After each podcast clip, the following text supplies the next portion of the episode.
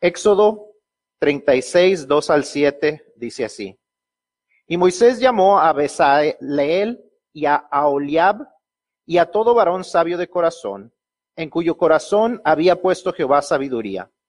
Todo hombre a quien su corazón lo movió a venir a la obra para trabajar en ella. Y tomaron de delante de Moisés toda la ofrenda que los hijos de Israel habían traído para la obra del servicio del santuario, a fin de hacerla, y ellos seguían trayéndole ofrenda voluntaria cada mañana. Tanto que vinieron todos los maestros que hacían toda la obra del santuario, cada uno de la obra que hacía, y hablaron a Moisés diciendo, el pueblo trae mucho más de lo que se necesita para la obra que Jehová ha mandado que se haga. Entonces Moisés mandó pregonar por el campamento diciendo, ningún hombre ni mujer haga más para la ofrenda del santuario. Así se le impidió al pueblo ofrecer más, pues tenían material abundante para hacer toda la obra y sobraba. Hace un par de semanas conocí a un pastor de la India él es pastor ahí en Plano y me contaba algunas de las anécdotas de cómo es la vida eh, con los cristianos aquí en Estados Unidos dentro de su iglesia. Me hablaba acerca de las dificultades que a veces suceden cuando los jóvenes y sus padres tienen que estar aprendiendo nuevas culturas, nuevos lugares donde vivir, nuevas enseñanzas, la diferencia entre lo que se practica en la India y lo que se practica aquí. También platicando con un pastor, eh, con un amigo, perdón, de Irán, me platicaba muchas de las cosas que se hacen entre las familias, las culturas, las costumbres, eh, las cosas que ellos consideran que les van a curar, las cosas que eh, los hacen pelear, a veces aún las comidas que tienen, y me doy cuenta de cuánto, a pesar de que como hispanos estamos del otro lado del mundo, nuestras culturas son muy parecidas. Aún nuestras palabras, nuestro lenguaje es muy parecido. Las palabras hasta, ojalá, pantalón, azúcar son palabras que se derivan de una mezcla de lenguajes entre el árabe y el castellano, mientras en el del hebreo hemos adoptado las palabras túnica, sábado, ábaco, entre otras. Creo que por eso me gusta mucho aprender acerca de la, de la historia del pueblo de Israel. Porque es un pueblo que vivió hace muchos años una cultura muy distinta a la nuestra, una cultura, una etapa, una era del tiempo muy diferente a lo que nosotros estamos acostumbrados, una parte del mundo muy distinta, la forma en que vivían era muy distinta, la tecnología era muy distinta. Pero aún así, son tan parecidos a nosotros. El pueblo de Israel es un pueblo tan parecido a nosotros, un pueblo ordinario creyendo en un Dios extraordinario, un pueblo débil que confiaba en un Dios fuerte, un pueblo imperfecto que seguía a un Dios perfecto, un pueblo muy parecido al pueblo de nosotros, personas muy similares a nosotros en que tenían retos y sueños, alegrías y tragedias, triunfos y derrotas, avances y caídas, éxitos y fracasos. Un pueblo muy parecido a nosotros. I love studying about the people of Israel because they seem to be so much like us. In spite of living thousands of years ago, it seems like not a lot has changed. It seems like culture may change, technology may change, but the human spirit seems to be pretty similar. Especially for the things that we as Latin Americans uh, have and the things that Middle Eastern families practice, they seem to be so similar. I don't know how many of you, your parents always seem to have vapor rub around. It seems to have miraculous powers because it just seems to work for everything. You have a muscle ache, you put vapor rub. You have a cold, you put on vapor rub. No matter what, there's always got to be vapor rub around. And it's very similar in Indian culture, in, in Persian culture. Middle Eastern people seem to be so much like us. And so whenever I study the people of Israel, it just, it, it is so easy to fit, feel like we just fit right in. Like if we were to travel in, in time, we would just seem to fall right on in line with them because we are so much like them. People who believed, who, who were, who were pretty ordinary people, but they believed in an extraordinary God. People who were pretty weak, but they believed in a strong God. People who had dreams and at the same time had challenges. People who had victories, but they also had defeats. People who had triumph and falls and failures. People very much like us. No sé cuántos de ustedes les han enseñado que el vaporru aparentemente ha de ser una, una poción eh, milagrosa o divina, que parece ser algo que inventó Dios, porque aparentemente con el vaporru uno se cura de todo. Tiene gripa, le echan vaporru, tiene dolor de espalda, le echan vaporru, todo se cura con el vaporru. Pero, y, en todas las culturas aparentemente hay este tipo de cosas. Y por eso cuando, cuando pienso en la cultura hebrea y pienso en este pueblo hebreo y pienso en este pueblo cuán similares a nosotros, siento como que si nosotros viajáramos por el tiempo, encajaríamos muy bien entre ellos. Encajaríamos muy bien entre lo que Dios les hablaba a ellos y lo que Dios quiere decirnos a nosotros. Así es que el mensaje que Dios le habla al pueblo de Israel encaja muy bien con lo que nosotros vivimos. Encaja muy bien en los lugares y en, aquellos, eh, aquellas áreas de nuestra vida que necesitamos ir mejorando. Everything that God speaks to Israel just seems to fit right into our lives. It just seems to fit because God continues to speak to the human spirit. El espíritu humano no cambia mucho, a pesar de que cambie la cultura, cambie la geografía, cambie la tecnología, el espíritu humano no cambia mucho y nuestras necesidades siguen siendo las mismas y Dios sigue siendo el mismo y sigue hablándonos con las mismas palabras. Hemos estado hablando acerca de cómo encontrar la paz financiera conforme a los principios de Dios. Y hemos estado viendo distintas áreas de nuestra vida que podemos cambiar y donde podemos tomar el control y disfrutar de la libertad que podemos obtener cuando estamos, como se titula esta serie, desencadenados.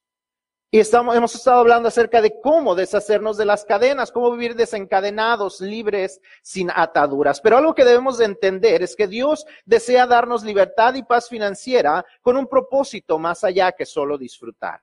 Dios tiene un propósito mayor que para rescatarnos de las ataduras y la esclavitud que ha venido sobre nosotros a causa de nuestras malas decisiones de en nuestras finanzas. Al igual que con el pueblo de Israel, el propósito de Dios era más que solo darles libertad.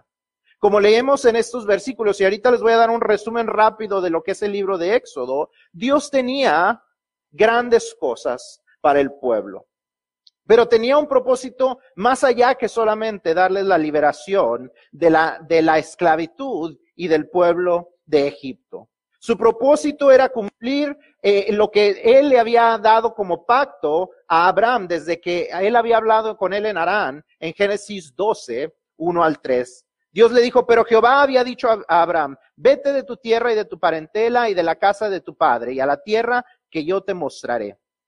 Y haré de ti una nación grande y te bendeciré y engrandeceré tu nombre y serás bendecido. Bendeciré a los que te bendijeren y a los que te maldijeren maldeciré y serán benditas en ti todas las familias de la tierra. El propósito de Dios no era solamente sacarlos de tierra de esclavitud. No era solamente que llegaran a la tierra prometida donde corría leche y miel. El propósito de Dios iba más allá que eso. El propósito de Dios era sacarlos de ese lugar, llevarlos a una tierra prometida, darles la bendición, pero para que ellos dieran testimonio, para que ellos anunciaran a un Dios poderoso, para que ellos, para que por medio de ellos, como le había prometido a Abraham, todas las familias de la tierra fueran benditas, para que, benditas, para que ellos fueran y dieran el mensaje del amor de Dios, del el gran amor de Dios que se manifestó en su manera más grande con la venida de su único hijo a morir por nosotros. Ese era el propósito principal para que Jehová los sacara de Egipto a la tierra prometida.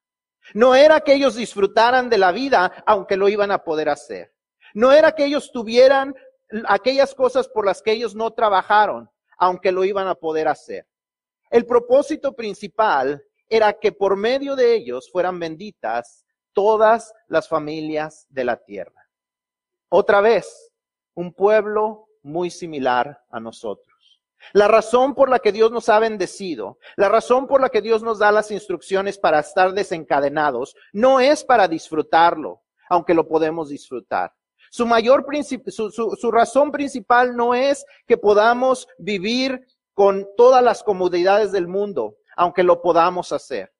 La razón principal de, que, de por qué Dios nos da la libertad financiera, la paz financiera y nos da las instrucciones de cómo hacerlo, es para que por medio de nosotros se pueda cumplir la misión de llevar a las personas el Evangelio de Cristo. Que podamos abrazar libremente y apasionadamente la misión que Él tiene para nosotros, de llevar el Evangelio para bendecir a las familias. You see, the people of Israel were not delivered out of Egypt just so they could enjoy the promised land. Yes, they were going to be able to enjoy the promised land, but that was not the main purpose. The main purpose was so that they, he could fulfill a, com, a, a commitment, a covenant that he had with Abraham, where he would bless through the people of Israel the entire world. And in the same way, we are taught and he gives us all these instructions that we've been reading for the last few weeks about how to handle our finances wisely not so that we can have more even though that that will be the result but it's so that we are unchained so that we are unbound so that we can go and share the gospel with others so that just like with the people of Israel all of the families all of the people in the world can be blessed through us Hemos estado hablando durante las últimas semanas acerca de, cómo una iglesia en camino a la paz financiera tiene que eh, definirse por ciertas características. Y hoy vamos a estar hablando de la cuarta característica, que es una iglesia en camino a la paz financiera. ¿Qué hace una iglesia en camino a la paz financiera? Abraza la misión de Dios apasionadamente. Abraza la misión de Dios apasionadamente. Esa es la razón por la que Dios desea que estemos desencadenados. Si Él desea que, disfrutemos sus bendiciones. Si Él desea que disfrutemos sin las ataduras de la deuda. Si Él desea que disfrutemos sin preocuparnos y vivamos bajo un presupuesto. Sí, Él desea todo esto, pero ese no es el mayor deseo de Dios. Sobre todas las cosas, Él nos ha dado las instrucciones para que podamos vivir la misión para la cual Él nos ha llamado. La misión que encontramos en eh, Primera de Pedro 2.9, que dice, mas vosotros sois linaje escogido, real sacerdocio, nación santa, pueblo adquirido por Dios, para que anunciéis las virtudes de aquel que os llamó de las tinieblas a su luz admirable. Esa es la razón por la que Dios desea que vivamos desencadenados. We are called to live unchained, unbound, so that we can fulfill this purpose that is in 1 Peter 2 9. That we are called, that we have been rescued, that we have been made special, so that we can proclaim the goodness of God. That God that took us from darkness into light. That is what we were called for. That is why he teaches us about finances. Not for our joy, not that there's anything wrong with it, but that's not his main purpose. His main purpose is that we can fulfill the purpose that he has called us and saved us for. Al principio leímos este pasaje en Éxodo 36 y quiero darles un poquito de la historia, de trasfondo a lo que está sucediendo en la historia para que podamos entenderlo mejor. Si usted no ha leído el libro de Éxodo, a lo mejor se les hace un poquito complicado entender estos versículos que leímos. Entonces les voy a dar un resumen rápido de lo que es el libro de Éxodo. en el libro de Éxodo, eh, vemos la historia de la liberación de los hebreos de la esclavitud en Egipto. Los primeros cuatro capítulos nos hablan de la historia del sufrimiento y, del pueblo de Israel en Egipto y el llamado de Moisés para liberarnos. Vemos cómo Dios llama a, a Moisés porque él escucha el sufrimiento de sus hijos. Los versículos 5, eh, perdón, los capítulos 5 al 12 nos describen el enfrentamiento entre Jehová y el faraón. Vemos cómo Dios le dice, deja que mi pueblo salga, y el faraón continuamente le dice no.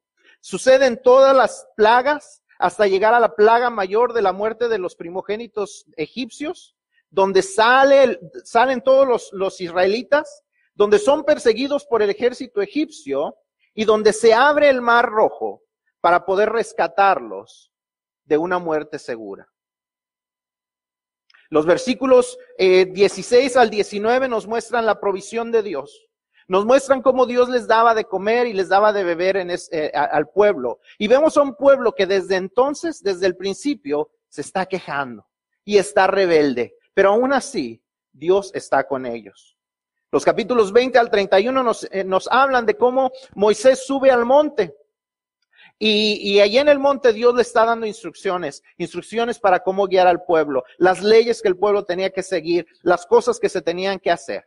El capítulo 32 vemos eh, cómo el, Moisés baja y entonces se encuentra con un pueblo que después de esperar tanto, tanto tiempo, 40 días, dice, ¿dónde está Dios? ¿Dónde está el Dios que nos sacó?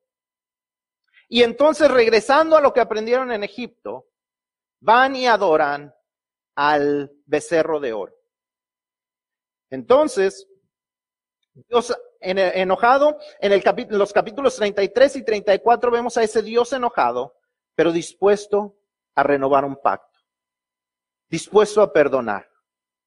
Y entonces se renueva el pacto se reescribe la ley, se les recuerda todo lo que tenían que hacer, les promete su fidelidad, les promete que Él estará con ellos. Y entonces los capítulos 35 al 40, que es el resto del libro de Éxodo, vemos cómo Dios les manda a construir el tabernáculo. Y el tabernáculo lo que era, era una gran, era una gran eh, carpa, que era como un templo portátil. Un templo que los iba a acompañar por todo el camino hasta llegar a la tierra prometida y estaba construido de cierta manera y Dios dio las instrucciones y Dios les dijo los materiales que se necesitarían para hacerla. Y entonces vemos en el capítulo 35 que a la gente se le pide que empiece a traer ofrendas para construir este tabernáculo. Este tabernáculo era el lugar donde Dios iba a manifestarse, donde se sentiría la presencia de Dios. Ese pueblo que había sido rebelde y que Dios los había perdonado, definitivamente querían que Dios estuviera con ellos. Lo podemos ver porque cuando se les pide estas ofrendas, se les dice, tráiganlo voluntariamente. Dice el versículo 29 del capítulo 35, eh, de los hijos de Israel, así hombres como mujeres, todos los que tuvieron corazón voluntario para traer para toda la obra que Jehová había mandado por medio de Moisés que hiciesen, trajeron ofrenda voluntaria a Jehová. Todos los hombres y mujeres que su corazón los movió a causa del agradecimiento por lo que Dios había hecho, trajeron ofrendas. Y el capítulo 36, como leímos al principio, la gente vemos que traía y traía y traía. Y era tanto su agradecimiento y era tanto su deseo de que Dios estuviera con ellos, que eventualmente, ¿qué fue lo que sucedió? La gente vino y dijo, Moisés, tenemos demasiado. La gente ha traído demasiadas ofrendas. La gente ha traído más de lo que necesitamos para construir el tabernáculo. Dile que ya no traiga más. Y dice que Moisés mandó a pregonar que no se trajera más ofrenda, que se detuviera la ofrenda. Ahora, entendamos, la ofrenda era algo más allá del diezmo que se las había impartido. Era algo voluntario. Era algo para enseñarle a Dios como, como un, una demostración de un compromiso, decir, Dios es tanto nuestro deseo que estés entre nosotros, que vamos a dar lo que sea necesario. Para ver tu presencia entre nosotros, vamos a dar todo lo que sea necesario. Y entonces traen estas ofrendas al punto de que Moisés les dice, ya, ya hay lo suficiente. Ya no traigan más para las ofrendas. Imagínense lo que eso ha de ser. Llegar a decir, ya hay suficiente. Tenemos lo que necesitamos. The people of Israel, they were traveling out of, uh, uh, in, in the book of Exodus, we find, we find throughout the book of Exodus the story of how they're brought out from Egypt into the promised land as they, as they make their way out. And we see how God is speaking to them. And we see how He's protecting them. And we see how He oh, continually, continually, He does miraculous things to show them who He is. And yet, when Moses goes up to the mountain, they decide that they were going to worship the golden calf. And as angry as God could have been, when he said he was going to destroy them, when he said he was going to abandon them, still he's willing to forgive and to renew his, co- his covenant with them. And, and when people see this, they are so grateful that when they are called to bring an offering, they bring this offering every morning. They bring an offering every morning to the point that Moses has to tell them, stop. We have more than enough. I cannot imagine what that would be like when an organization of God, when a church, when a Christian organization that is trying to help people, when a- any of those organizations could say, stop. We have enough. We have everything we need to fulfill the, the, the, the, the purpose that God has for us to fulfill the calling, to fulfill the mission. How great would it be if we could get to that point? Qué grande sería si cualquier iglesia o cualquier otra organización cristiana que está tratando de compartir el Evangelio y de ayudar a la, a la, gente y llevarles el mensaje de esperanza, que pudieran decir, tenemos lo suficiente para hacerlo. Pero para eso tenemos que abrazar apasionadamente la misión de Dios. Ahora, hemos hecho grandes cosas. Dios ha sido bueno con nosotros como iglesia. Quiero compartirles algunas cosas. Nomás se oyó un amén, pero... Eh, esta semana tuve una reunión con unas de las personas de, del Good News Club que ayudamos en la escuela y me dijeron, desde el 2014 hasta ahora, eh, que ustedes han estado ayudando en el, en el Club de las Buenas Nuevas en W.J. Turner, 732 niños han escuchado el mensaje del Evangelio, 350 han hecho profesiones de fe. Desde el 2016 hemos ayudado a personas jóvenes y mayores a mejorar su estatus migratorio por medio de trámites de DACA, residencias o ciudadanías. En el 2018 tuvimos al consulado mexicano aquí ayudando a miles de mexicanos sin cobrar un centavo y este año ya van a visitarnos también. También invertimos fondos para tener nuestro primer viaje misionero a Houston en el 2018. Durante los últimos 20 años hemos apoyado a los programas cooperativos de la Convención Bautista del, eh, General de Texas, a la Asociación Bautista de Tarrant para ayudar en el avance de, de, el, del Evangelio y de las iglesias por todo el mundo y desde el 2017 estamos apoyando financieramente a la Convención Bautista Hispana de Texas para el ministerio entre los hispanos. En el 2018 enviamos más de dos mil dólares en ofrendas misioneras, llegamos a 150% de la última meta. Hemos hecho remodelaciones del templo en distintas áreas y todo eso sin una deuda.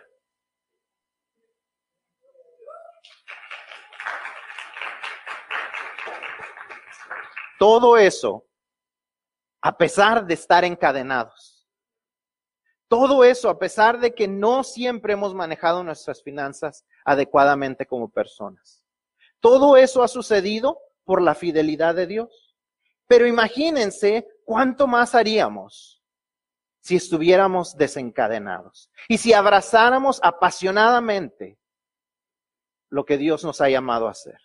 What if we could passionately embrace God's calling for us?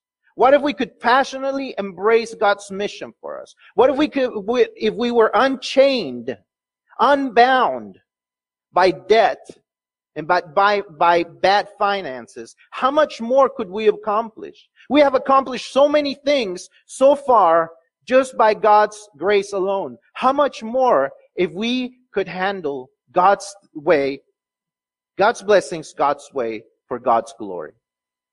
¿Cuánto más podríamos hacer si manejáramos las bendiciones de Dios a la manera de Dios para la gloria de Dios?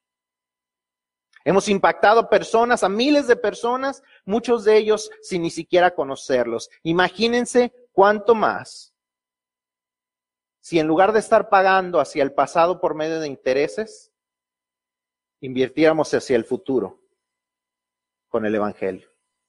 ¿Cuánto más podríamos hacer?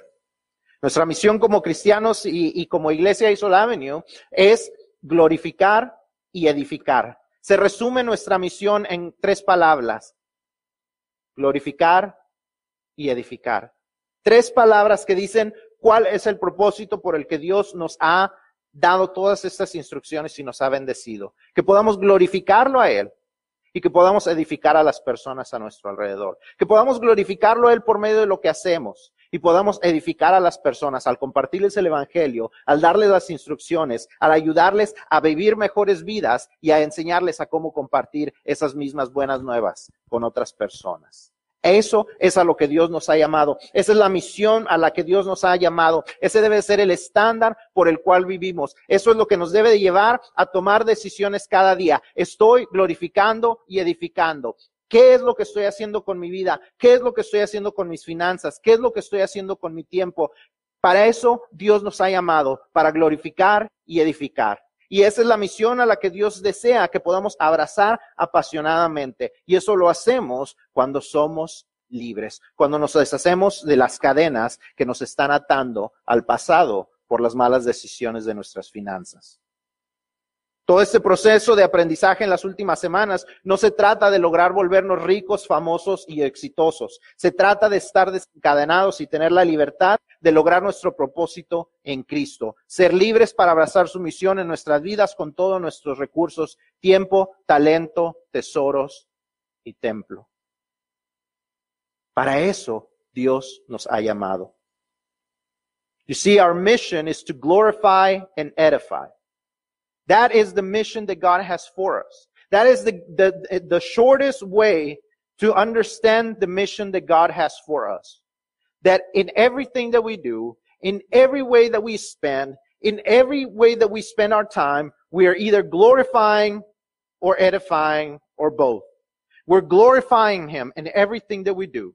And we're edifying, we're building up people. We're helping them live better lives. We are building them up by sharing the gospel with them. We're building, helping them build better lives because they are learning to follow His teachings. We, they are learning to follow His principles and they're learning how to share those same good news. We have, that, that has to be our greatest calling. We have to understand that this is the reason why He teaches us about finances because He wants to move that out of the way. He wants us to fully embrace his calling for us. He wants us to fully embrace his mission. That is what he has called us to do.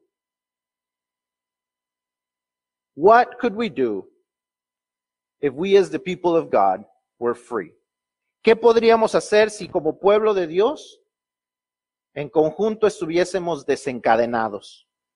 ¿Cuánto más podríamos impactar al mundo para que pudiera conocer a Cristo como su Salvador? ¿Se imaginan? ¿Se puede usted imaginar lo que Dios nos permitiría hacer si fuéramos libres?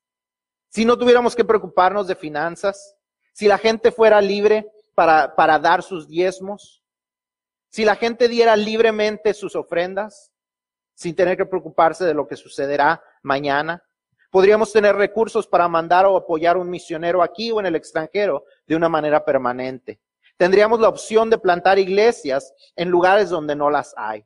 Podríamos tener ayuda para los necesitados, abrir nuestras puertas para los niños después de la escuela y darles un lugar seguro donde podrían aprender y estar eh, escuchando el mensaje de Dios para ellos. Si como personas estuviésemos desencadenados para compartir el Evangelio con las personas e hiciésemos el esfuerzo de hacerlo, podríamos crecer numéricamente y tener más voluntarios sirviendo en la iglesia y más fondos para reparar nuestro gimnasio, para ser un lugar de reunión disponible para nosotros y para la comunidad.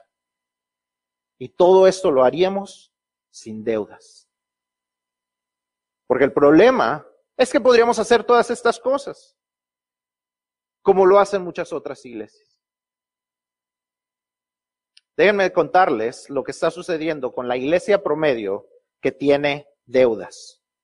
La iglesia promedio como institución, hemos hablado de que la iglesia somos nosotros, pero también hemos hablado que hay un concepto de la iglesia como una organización no lucrativa. Eh, a esto me estoy refiriendo, a esa organización, a, ese, a esa organización reconocida por el Estado como ASOL Avenue. Bueno, Aisol Avenue no está en esto, porque Aisol Avenue no tiene deudas. Pero las iglesias, eh, en este concepto, déjenme les cuento lo que está sucediendo. La mayoría de las iglesias, o la iglesia promedio, tiene una deuda que iguala al 64% de su presupuesto anual y paga anualmente a esas deudas el 13% de su presupuesto. Una iglesia que tiene un presupuesto de 100 mil dólares, en promedio tiene 64 mil dólares en deudas y paga 13 mil dólares al año a esas deudas. 13 mil dólares que se pagan al pasado en lugar de impactar hacia el futuro. Las iglesias grandes están en peor posición. Uno pensaría, iglesias grandes tienen menos problemas financieros. Pero la iglesia común, eh, que tiene un presupuesto de un millón de dólares, tiene en promedio deudas de más de un millón de dólares, alrededor del igual a 115% de su presupuesto anual. En total, las iglesias en Estados Unidos tienen 38 mil millones de dólares en deudas y pagan 2.2 mil millones en intereses anualmente. 2.2 mil millones que solo son intereses y no reducen un centavo la deuda. 2.2 mil millones que no impactan positivamente para el Evangelio. The average church has 64% of their budget in debt. A church and pays about 13% of their budget into those debts. A church with an average budget of $100,000 has $64,000 in debt, $13,000 of those 100,000 go to pay that debt every year. Large churches with a million dollar budget, oh, over a hundred mil, or oh, over a million dollars, about 115% of their budget. In total, American churches owe $38 billion and they pay $2.2 billion in interest alone. $2.2 billion that do not reduce the debt. $2.2 billion that are not used for anything but debt for anything but interest. They do not impact the, the, the, the gospel, the mission positively in a way. $2.2 billion that are making other people rich, but that do not help in sharing the gospel. So as long as God allows me to be pastor here, we will not be into debt. I pledge that we will not, that I will fight tooth and nail, that we will not get into debt. We will not pay a cent in interest for as long as I'm a pastor. We will never be bound by chains. Mientras Dios me permita ser pastor de esta iglesia, yo prometo que pelearé con todas las garras para que no entremos en deudas, para que no paguemos un centavo en intereses que ni un centavo de lo que entra se pague en intereses en lugar de estar siendo usado para el ministerio. Nunca nos pondremos cadenas como institución. Porque no se trata de ser una iglesia americana, no se trata de ser una iglesia rica, no se trata de ser una iglesia, se trata de ser una iglesia desencadenada. It's not about being an Anglo church. It's not about being a mega church. It's not about being a rich church. You see, Anglo churches get into debt. Rich churches get into debt. Mega churches get into debt. It's not about being like that. It is being an unbound church. It is about us being unbound as individuals and about the church itself being unbound so we can glorify God in everything that we do and we can edify people in every, every dollar that we spend. That everything that we do has a purpose, has a plan, has a way to positively change this world, to positively affect people's lives. to help people be built up, to follow God, to trust God, and to transform their lives. That is our job. That is our mission. That is the reason why we have these financial classes. Not so that we can live better, but so we can make the world better. Dios no nos ha llamado a vivir mejor, nos ha llamado a hacer este mundo mejor que podamos glorificar y edificar. Esa es la mayor meta que debemos de tener. Es nuestra tarea, es nuestra misión, es la razón por la que Dios nos da cada una de esas instrucciones para encontrar libertad y paz financiera. No es para nuestra alegría personal, es para algo aún mayor y más poderoso. Es para cumplir un propósito aún mejor y de mayor bendición para nuestras vidas. Es para estar desencadenados y poder participar en la transformación de la vida de otros. No hay mayor propósito que ese, no hay mayor alegría que esa, no hay mayor meta que ayudar a otros a deshacerse de todas las cadenas, no solamente las cadenas de las finanzas.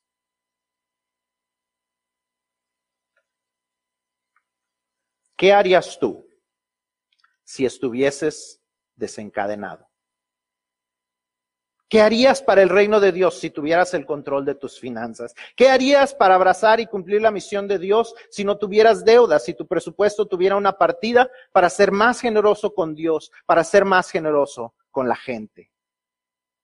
¿Cómo afectarías al mundo? Dios te ha dado las instrucciones para que lo puedas hacer. La pregunta entonces es, ¿harás lo que es necesario para estar desencadenado. Tomarás las instrucciones y las aplicarás a tu vida. Ahí es donde estamos todos. Estamos en una encrucijada, estamos en, un lugar donde tenemos que tomar la decisión, ¿le vamos a creer a Dios o no le vamos a creer a Dios? Vamos a abrazar la misión de Dios y cumplir el propósito de glorificar y edificar o vamos a seguir el propósito de este mundo que nos dice, cómpralo ahora, te lo mereces, pero que eventualmente no nos trae felicidad porque siempre hay algo nuevo, más bonito, más caro, más grande. O cumpliremos el llamado de Dios. What are we going to do? We are at a crossroads where we have to make a decision. What am I going to do? Will I do what it takes to be unbound? Will I do what it takes to be unchained or will I do what it takes to be like the rest of the world? Will I join the call of God that says, follow me?